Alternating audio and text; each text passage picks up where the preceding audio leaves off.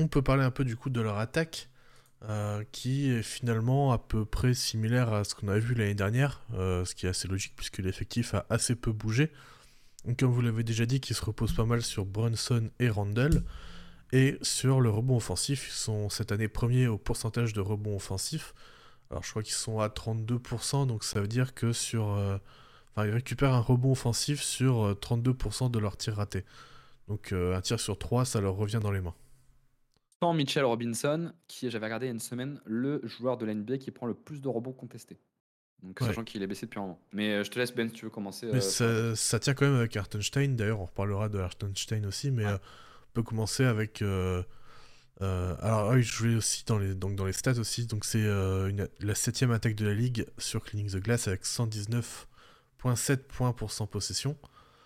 Euh, et c'est une équipe qui génère aussi beaucoup de tirs dans le corner, cinquième fréquence et quatrième à la réussite. Donc c'est ce qui fait aussi leur euh, leur euh, ouais, leur attaque qui est plutôt bonne, même si en au final quand tu regardes leur pourcentage de tirs c'est moyen, quand tu regardes leur enfin ils perdent pas mal de ballons tout ça.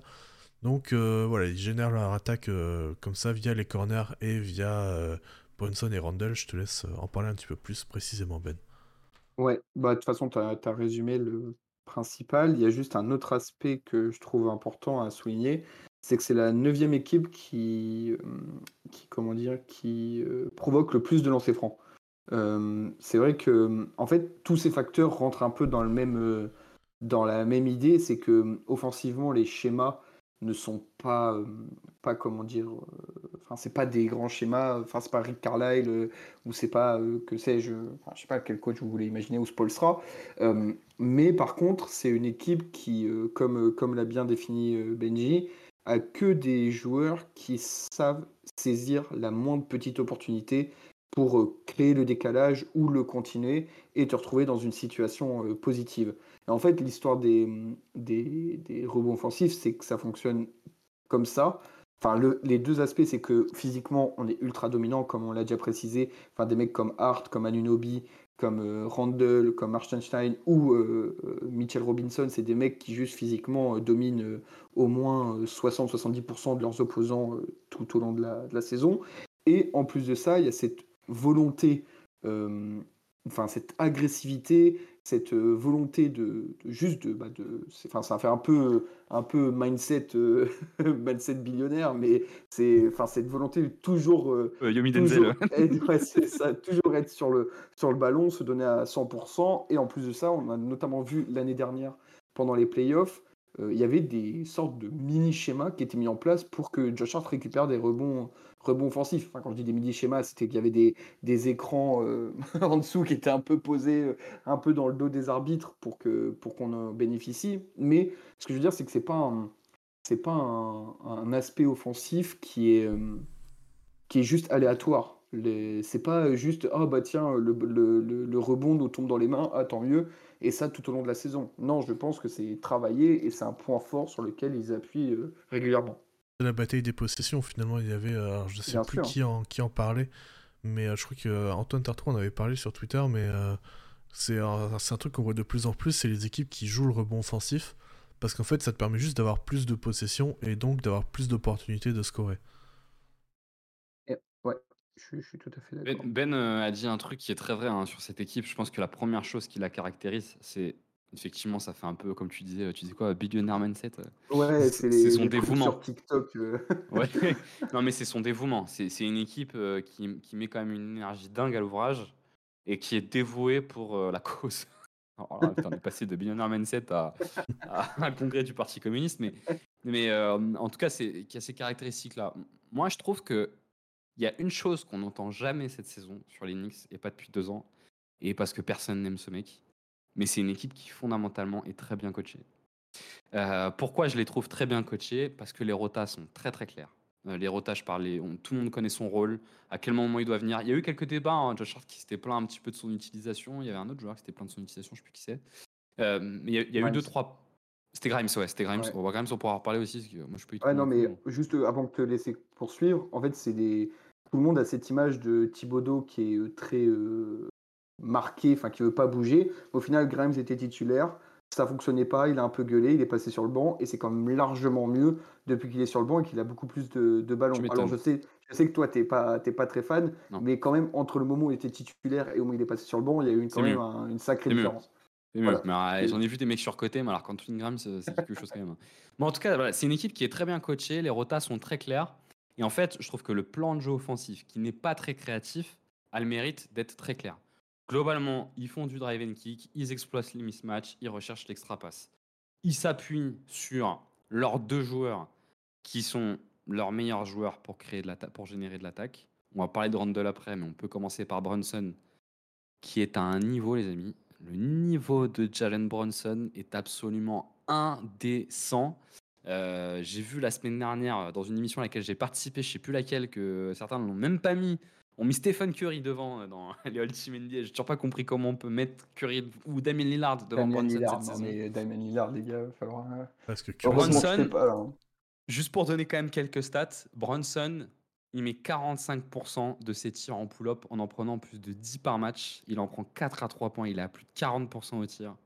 Sur les tirs, après 7 dribbles, il en prend 8 par match. Et il a à peu près les mêmes pourcentages de réussite.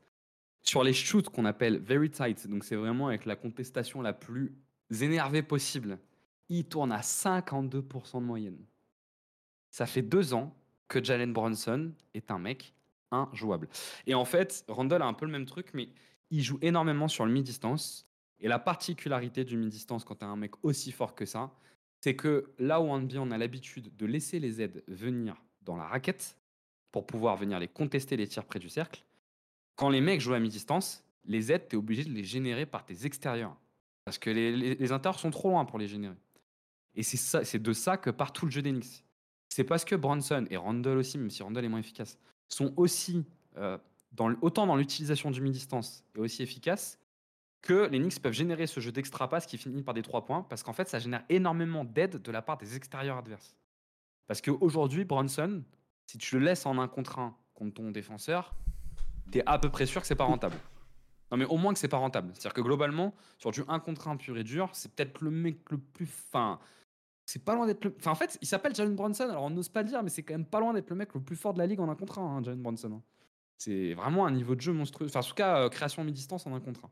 Donc, ils profitent beaucoup de ça.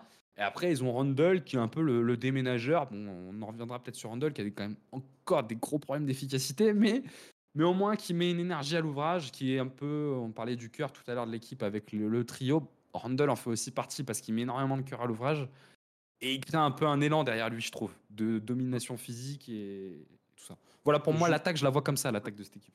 Juste pour, euh, pour revenir un petit peu juste en arrière sur, quelque chose que j'ai pas pu ajouter, c'est que en parlant de Thibaudot, euh, tu l'as très bien dit, c'est que euh, en fait, on sait que son schéma est simple, mais simple, un schéma simple ne veut pas dire que c'est un mauvais schéma.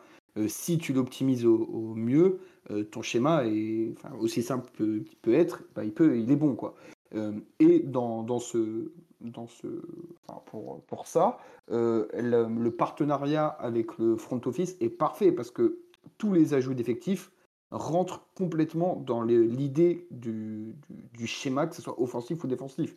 Euh, les arrivées de DiVincenzo, de Hart en milieu de saison l'année dernière ou de Anunobi, c'est des joueurs qui fitent parfaitement dans la, mentalité Knicks et dans les schémas, comme on l'a dit, euh, puissance, euh, tir à trois points après quelques décalages, rebond offensif, défense solide pour générer de la transition. Ils rentrent tous dans tous les, critères. Donc c'est un, recrutement qui n'est pas ultra flashy, mais pour moi, un, bon recrutement. Et en plus, euh, il y a un vrai fonctionnement à la méritocratie quand même avec euh, oui. C'est-à-dire que tu as beau avoir un statut, si t'es pas bon, enfin si tu rentres pas dans son schéma, c'est pas pas bon, mais si tu rentres pas dans, les, dans ce qu'a décrit Ben, tu sors assez vite de la rotation. Exemple, Evan Fournier est vite sorti de la rotation pour ces raisons-là. À l'inverse, si tu rentres dans le schéma, même si t'es pas hyper talentueux, mais que tu te la donnes, que tu défends dur, que tu fais les extra passes et que tu mets un peu tes shoots, tu joues, exemple, McBride, qui a vraiment mm. sa chance. McBride, il a pas de talent. Hein. Enfin, franchement, euh, c'est un mec euh, costaud, physique, qui défend fort. voilà, puis après, il est dans le schéma, quoi. Il y a des écarts, il fait des passes, euh, il est tir open, il prend des tirs open. Hein. Oui, bah c'est. Enfin, en fait, C'est ça, c'est qu'il. euh, Enfin, c'est bête à dire, mais il fait ce qu'on lui demande et il fait plutôt pas mal, quoi. Donc, euh, Ou pour Achiwa l'instant. d'ailleurs, il- je, donne cet exemple où, où, euh, putain, j'arrive jamais à le dire, c'est Achiwa ça, je précise. Achiwa. Achiwa. Achiwa, ouais, Achiwa. ouais. Ou Achua qui est quand même bien bof. Hein. Il, est quand même pas, il est quand même pas merveilleux. Mais par contre, il est, tout- il est, il est complètement dans l'énergie. Il est dans l'énergie tout le temps. Il est, pas, il est pas égoïste. Et au final, ça donne une équipe. Au final, euh, on ressort plutôt ça. quoi. C'est une équipe qui est pas égoïste, qui se passe la balle, qui a beaucoup d'énergie. Même Randall, qui a un peu une image euh, de mec un peu égoïste. Moi, je trouve que Julius Randall, il gère très bien les prises à deux. C'est un truc moi qui me marque à chaque fois que je Mieux les que vois jouer. Embiid. Mieux que Embiid, ouais. non, mais attends, c'est un des mecs en. NBA qui gère le mieux les prises à Enfin, un des, un des bigs dans la NBA qui gère le mieux les prises à deux. Et surtout, il, il, a jamais, il hésite jamais. La passe, il la fera toujours. Ce qui a Ah, mais- changé par rapport aux autres années, moi, je trouve. Bah, je, en fait, euh, moi je trouve qu'il a toujours eu cet aspect. euh, enfin, on l'a très. Il a été catégorisé très vite, euh, Randall à, à New York. En fait, je pense que les gens ils confondent égoïsme euh, dans le terme, enfin, dans le fait de faire des passes et euh, mauvais choix de shoot. C'est pas, pas la même chose. C'est pas, enfin, il est des fois il est débile sur des choix de shoot, mais comme tu l'as dit, quand il peut ou quand il voit la passe, il la fait. C'est pas quelqu'un qui va garder le ballon juste pour garder le ballon. Quand il garde le ballon, c'est qu'il est persuadé que de faire la bonne, euh, bonne décision, il voit pas la passe. c'est que dans sa tête, c'est LeBron James. Alors, du coup, il Ouais. fait les passes, il n'y a pas de problème, il bourrine, il n'y a pas de problème. Mais parfois, il prend des shoots qui sont pas, ça, des- qui sont pas des exactement. tirs à lui. Qui sont pas des tirs à lui. Mais oui, il les passe euh, la plupart du temps, il les fait quand, quand, quand il doit le faire. Quoi. Il y a de nom- nombreuses fois où il poste, poste il pousse vu qu'il est quand même plus stock que beaucoup de, de poste 4. Et après, hop, soit il ressort, soit il, il met de l'autre côté. Enfin, il peut, il peut un peu tout faire. Franchement, Il n'y a, y a pas grand monde qui le match physiquement dans Ah NBA oui, oui. à son poste. hein. Franchement, il n'y en a pas beaucoup. Et du coup, c'est pour ça qu'il y a beaucoup de prises à deux sur lui. Parce qu'en un contre un euh, pur et dur, il est tellement dur à arrêter. Il est tellement puissant. euh. Alors après, il prend, putain, il prend beaucoup de tirs difficiles. hein. Mais euh, Ah oui, donc tu peux un peu te dire, allez, c'est pas grave. De toute façon, il va avoir tendance à prendre des tirs. Et je parle même pas que des mi-distances. Il prend pas mal de flotteurs et tout. C'est Bah, un peu, le- un, un oui, peu oui. crado. Mais... C'est ce que je dis, c'est que le, la sélection de tirs, euh, enfin vraiment, est loin d'être formidable. Mais par contre, euh, euh, enfin les, les passes et tout, il, enfin il les fait, il, est, il peut les faire quand, quand, quand, quand, enfin il doit les, quand il doit les faire, il les, il les fait. Donc c'est deux aspects vraiment distincts de son jeu. C'est un peu euh, Dr Jekyll et, et Mr Hyde. Il y a d'un côté tu dis putain mais c'est vraiment un super poste 4 et après tu dis putain Julius euh, T'abuses. un peu plus, t'abuses là mon gars. Ouais, puis aussi parce qu'il est capable pendant un mois de prendre feu et un- le mois d'après de pas être très bon. Là, en ce moment, notamment depuis le transfert de. C'était un peu avant le transfert de Barrett, c'était déjà le cas, mais encore plus depuis le transfert de Barrett, il est super fort. Je sais jamais trop quand ça va s'arrêter. Mais les passages où il est super fort, là, quand il a ces 3-4 semaines où il est super fort, bah c'est un. Enfin, je- j'aime pas trop. C'est un All-Star, quoi. Enfin, c'est une superstar, quoi.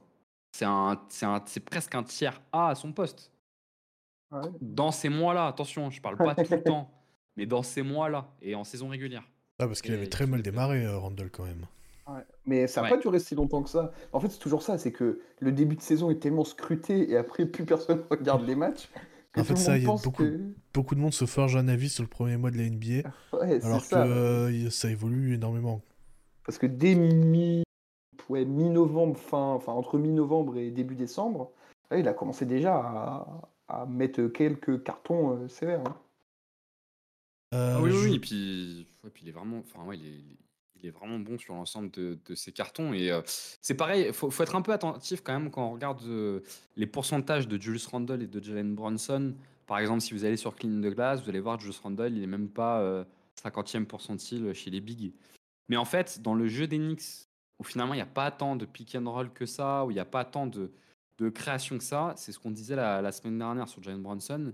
Les tirs difficiles de Brunson et de Randle sont nécessaires dans le plan de jeu des Knicks et font partie à part entière du plan de jeu parce qu'ils sont pas vraiment capables de générer autre chose parce que par ailleurs l'effectif a d'autres qualités.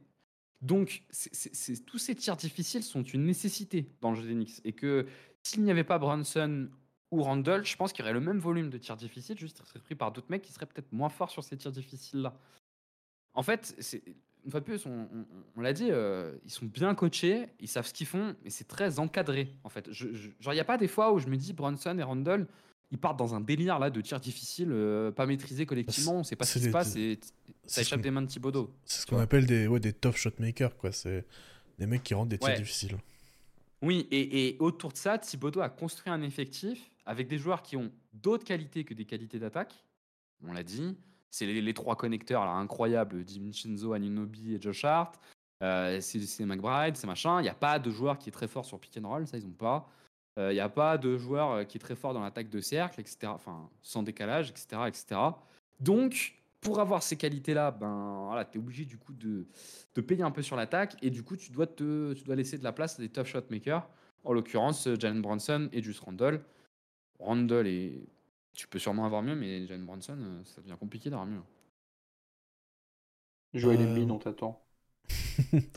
Toujours le Ah. Ça faisait longtemps que tu nous... ça faisait longtemps que tu nous l'avais pas fait celui-là. euh, Ouais, mais il était trop fort avec Philly pour euh, vouloir partir de Philly. Donc, euh, Effectivement.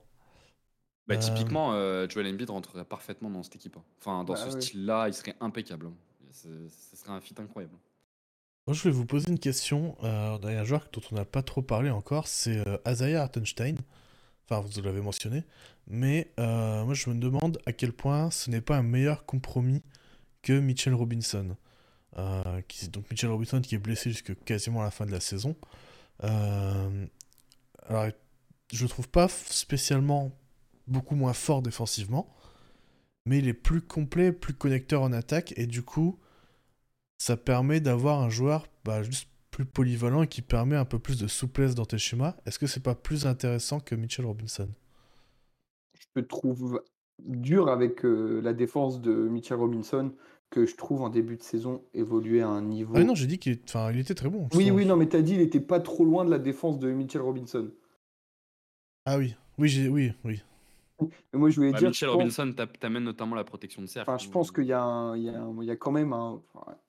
Archenstein est complètement. euh, Enfin, c'est un, c'est un bon défenseur, mais je pense que vraiment Mitchell Robinson sur ce début de saison était à un niveau euh, indécent dé- défensivement et que pour le coup il y a une vraie, euh, une vraie différence, je trouve. Mais je suis totalement d'accord avec toi que de l'autre côté, par contre, il apporte bah, ce, cette façon, ce, jeu de connecteur un peu, si je puis dire, que qu'on retrouve avec les trois. Les trois amigos là sur les, sur les ailes, en fait, ça en ajoute un autre euh, à l'intérieur. Et euh, lui, euh, bah, pour le coup, encore plus que Robinson, rentre dans cet aspect, on va retourner là-dessus, mais le mental, la bagarre, le, le- voilà, jouer, jouer physique, enfin, c'est vraiment un, un guerrier au sens premier du, du- terme.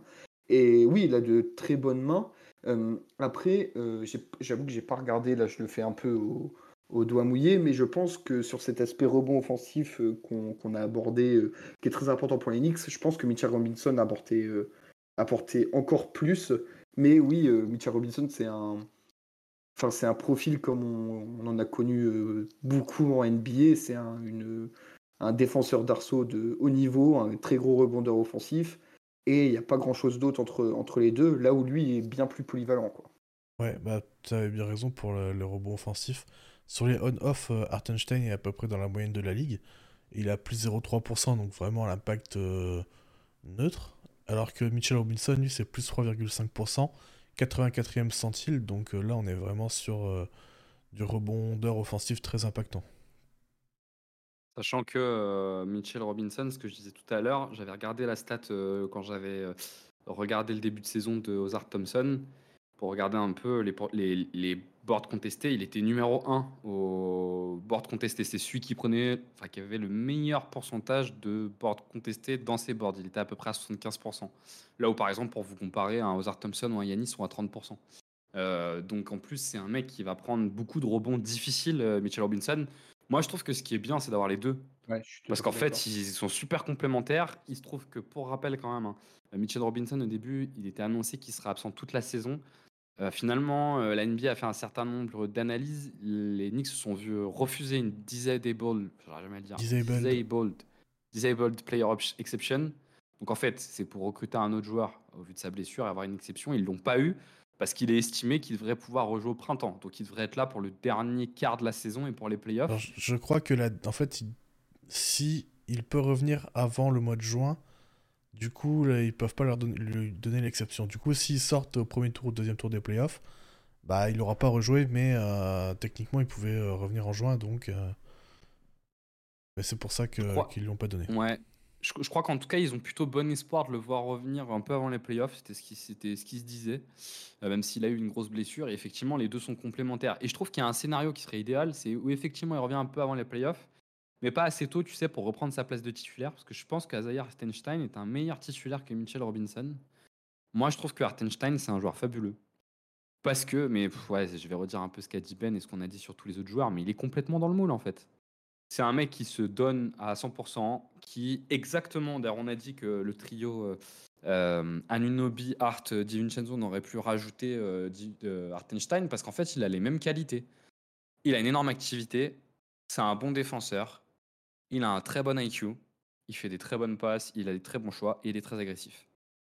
C'est un peu ces quatre, caté- quatre caractéristiques là qui définissent tous les joueurs un peu role-player d'Enix. Grosse activité, très bonne défense, bon IQ, agressivité. Et il rentre parfaitement dans ce moule-là. Offensivement, il est infiniment meilleur que Mitchell Robinson. C'est pas compliqué. C'est incomparable et c'est pas compliqué parce que Mitchell Alors, ba- Robinson, balle en main. Enfin, c'est tout- c'est surtout ça, c'est balle en main. Parce qu'en fait. Moi, dans le- tout. Hein. Bah, pas Balle le en main, offensif, placement. Ouais, mais, décision. re- ouais, mais le rebond offensif, quand tu vois New York, euh, à quel point c'est important. C'est vrai. C'est, Non, enfin, c'est ce que vrai, je veux dire, t'as c'est il est, il est bon, largement meilleur sur tout, sauf les rebonds offensifs. Voilà. C'est Ouais, voilà, c'est ça. Mais en tout cas, dans, dans le moule de profiter des petits écarts pour en faire Oui, un plus gros, sûr, il est oui, bien oui. meilleur. Là Mitchell Robinson est uniquement un finisseur et pas Ah un bah, finisseur de très haut Oui, niveau. même- oui, c'est ça. C'est juste il saute haut et il est très très grand. Quoi. Ouais, il a des super grands bras, quoi. Mm, Mais en tout cas, euh, du coup, ça, je trouve ça intéressant d'avoir un titulaire. Moi, je trouve qu'il voilà, il, il bonifie les autres. Euh, par contre, euh, vraiment, hein, si les Knicks arrivent en playoff avec une raquette Robinson, Hartenstein, Julius Randle, je pas, Mm. après, il y, a- y du lourd euh, dans les autres équipes euh, qui, jouent, qui jouent du lourd. Parce qu'il faut aller se taper Embiid, il faut aller se taper les Horford Porzingis, il faut aller se taper les Yanis euh, Brook Lopez, mais t'es armé, quoi. Enfin, c'est très très solide. Alors que si tu vas avec Jericho Sims ou Achiwa, déjà un peu moins, quoi. Dédicace à Jérémy, évidemment. Ça, j'ai évidemment, ouais. Euh, Non, mais on est à l'est, on est à l'est. Ouais. Non, mais Jérémy qui adore Non, mais ce qu'il Jericho adore Sims. Jericho Sims, faut savoir. Ah oui, pardon, pardon, pardon. Je croyais qu'on parlait de, encore une Et- fois de l'autre toxique de, Ah non, non, non. de Jokic. Et il déteste Quickly, va savoir ce mec. Non, mais c'est Jérémy, hein, il, a... il a ses joueurs et ses, ses trucs comme ça, c'est Luby. Jérémy, il adore Ty Lawson, mais il aime pas Clit, tu sais, tu- C'est pas tout ça, ça. hein. Est-ce que vous avez un, un- une dernière chose à rajouter sur la défense, euh, sur l'attaque par contre, pardon, d'Enix? Hmm, bon, non, je pense qu'on a, on a fait le tour juste euh, enfin, pour réappuyer, on l'a déjà dit, mais euh, simplicité ne veut pas dire que c'est une mauvaise attaque. C'est ça, c'est que contraire. quand tu as, un schéma euh, extrêmement bien défini, euh, enfin, vu que ça fait partie du schéma que les mecs prennent des shoots difficiles et qu'ils les mettent, bah, ça fait partie du schéma, c'est tout. Voilà, on fonctionne comme ça, quoi. Ouais, mais par contre, en playoff, tu risques quand même de tomber Ah contre bah des équipes qui vont abandonner ces, ces aides moyennes là, euh, qui n'ont pas trop lieu d'être, qui vont laisser Randall et Bronson prendre des shoots difficiles. Enfin, tu scoutes les Knicks. Normalement, le scouting en attaque est assez clair. Faites pas des aides de merde. Donnez pas des extra passes. Enfin, donnez pas des situations de 3 contre 2 ou de 2 contre 1. Parce que là-dessus, ils sont élites. Moi, je pense qu'ils sont élites sur les, pour gérer des 3 contre 2 ou des 2 contre 1. Faut pas leur laisser. Et puis écoute, si tu perds euh, parce que Jalen Bronson euh, est à euh, 52% euh, sur les tie shots après 7 dribbles, qu'est-ce que tu veux dire Voilà, hein, c'est la vie. hein. Ouais, c'est. Ouais, le jeu. C'est hein. arrivé à des gens bien. Ça arrive à des gens bien, ouais, voilà, c'est ça. On rappelle quand même euh, que n'en déplaise à Candice Parker, euh, le, hit euh, était en panique juste parce que Jalen Bronson était monstrueux. Spoil lui a tout fait, hein. prise à 2, edge, switch, tout, tout, tout, tout, tout. J'aurais bien aimé voir la J'aurais bien aimé voir la série quand même avec euh, Randall à 100%. Ça, ça aurait été. Parce que Randall, il pouvait même pas, il pouvait même pas marcher. Ça, ça servait à rien. Ouais, c'est vrai qu'il... Mais après, il a pris quand même beaucoup de décisions de merde au-delà de... Mais ça, c'est, enfin, ça reste. C'est Randall, quoi. blessé ou pas, quoi. Oui.